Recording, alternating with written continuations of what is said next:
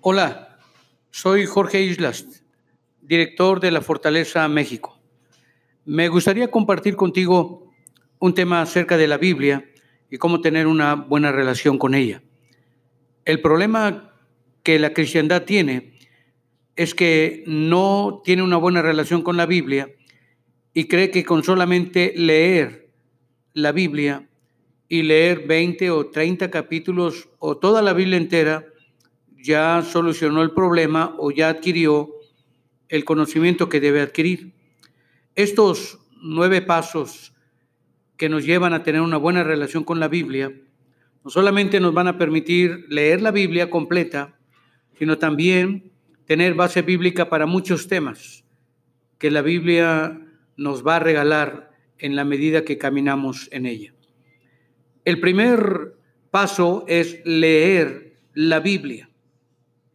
Y les voy a dar la base bíblica y en una posterior sesión vamos a ver el desarrollo de estos nueve pasos.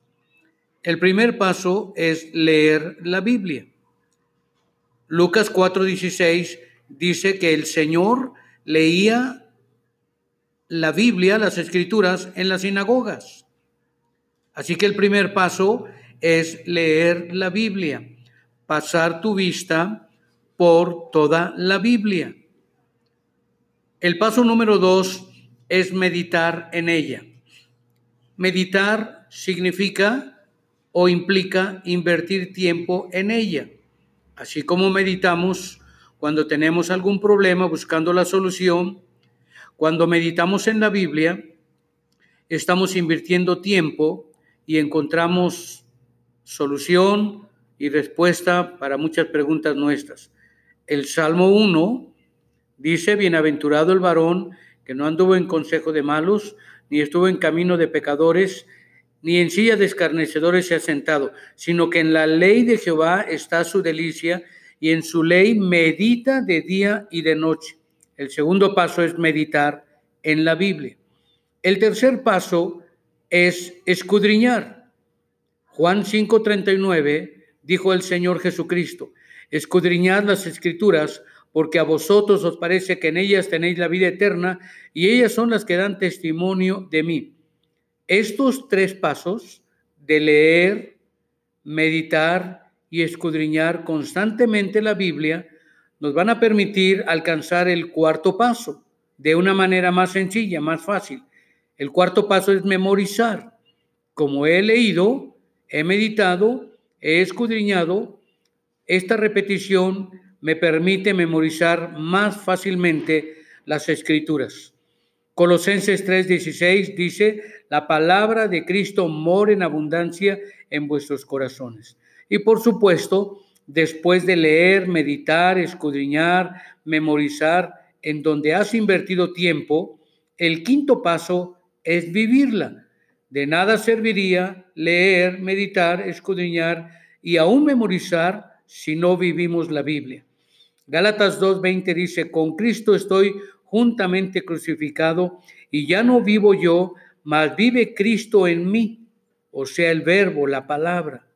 El sexto paso es predicar la Biblia. Después de leer, meditar, escudriñar, memorizar y vivirla, es imposible tener esto en la mente y en el corazón y no predicarla. Primera los Corintios 1:17, Pablo dijo que Dios no lo envió a bautizar a nadie, sino a predicar el Evangelio. Así que todo cristiano debe predicar la Biblia. Y si lo vas a hacer con efectividad, es porque has leído, meditado, escudriñado, memorizar la escritura y lo has vivido. Y entonces, con autoridad moral y espiritual, puedes predicarla. El séptimo paso es defender la Biblia. Primera de Pedro 3:15 dice que debemos estar preparados para presentar defensa cuando se demande de nosotros razón de nuestra fe. Defender no quiere decir salir a pelear. Quiere decir que cuando se te demanda razón de tu fe, puedes expresar certeramente los textos de la Biblia correspondientes al tema que te están preguntando. De manera que tienes respuestas para defender la escritura. El octavo paso es escribirla. Es muy importante porque en Deuteronomio 17, 18, el rey, Dios mandó que el rey que ocupara el trono de su pueblo de Israel debería escribir una copia completa de la ley que estaba a cargo de los sacerdotes de su tiempo. Así que debería escribir la Biblia completa, el rey. Eh, de tal manera que nosotros necesitamos también escribir la Biblia. Y en este nivel estamos hablando ya de maestros, de pastores, de líderes que están sirviendo a Dios y deben ser capaces de escribir un libro completo, un capítulo completo que van a predicar, que van a enseñar. Y el noveno paso es enseñar la Biblia, porque Mateo 28, 18 al 20 Cristo dio el último mandamiento que fue enseñar la escritura. Dice la Biblia, toda potestad me es dada en el cielo y en la tierra. Por tanto, id y hacer discípulos a todas las naciones, bautizándolas en el nombre del Padre y del Hijo y del Espíritu Santo, enseñándoles que guarden todas las cosas que yo os he mandado. Así que el último mandato del Señor Jesucristo es enseñar la escritura. Yo espero que en otro momento puedas tener la oportunidad de seguirme escuchando y escuchar el desarrollo de estos nueve pasos.